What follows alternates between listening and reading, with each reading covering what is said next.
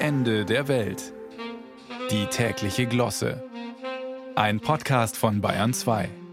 Man kennt ja diesen Spruch, geteiltes Glück ist doppeltes Glück. Eine Redewendung, die nicht nur Mathematiker in die Verzweiflung treibt, sondern anscheinend auch einen gar nicht so geringen Anteil von Menschen, die gerne Lotto spielen. Mathematiker, die Lotto spielen, dagegen gibt es wenige, denn wer sich nur einmal einen halben Nachmittag lang mit Wahrscheinlichkeitsrechnung befasst hat, weiß, wer beim Lotto wirklich gewinnt die Lottogesellschaft.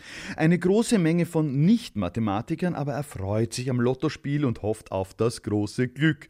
Genauer gesagt, den Riesengewinn. Denn ob so ein Sechser im Lotto wirklich auch Glück bedeutet, ist fraglich. Zuerst ist der Gewinn mal stressig. Wem erzählt man davon? Wem besser nicht? Das geteilte Glück mag sich ja laut Kalenderspruch verdoppeln. Der geteilte Lottogewinn tut das sicher nicht.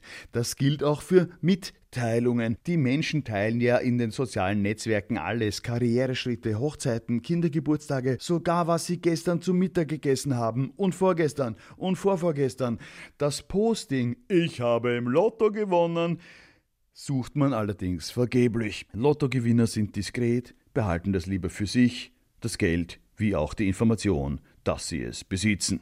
Wie verschwiegen diese Glückspilze tatsächlich sind, hat gerade eine Umfrage unter Lottospielern zutage gebracht.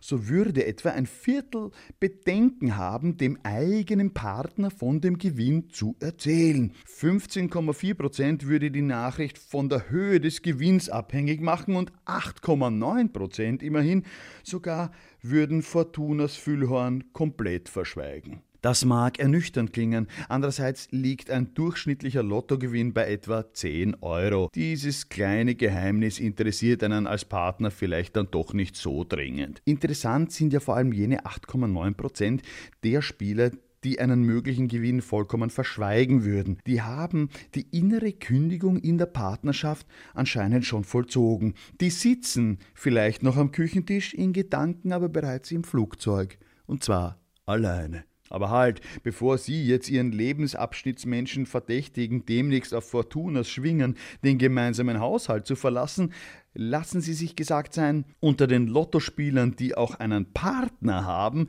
würden 83 Prozent vom Gewinn erzählen und 75 Prozent das Geld sogar teilen. Was im Umkehrschluss bedeutet, dass sehr viele der befragten Lottospielenden Leute ziemlich geizig sind und keinen Partner haben, was vielleicht auch daran liegen kann, dass sie sich so schwer tun mit dem Teilen. Denn man weiß ja, Glück ist das Einzige, was sich verdoppelt, wenn man es teilt.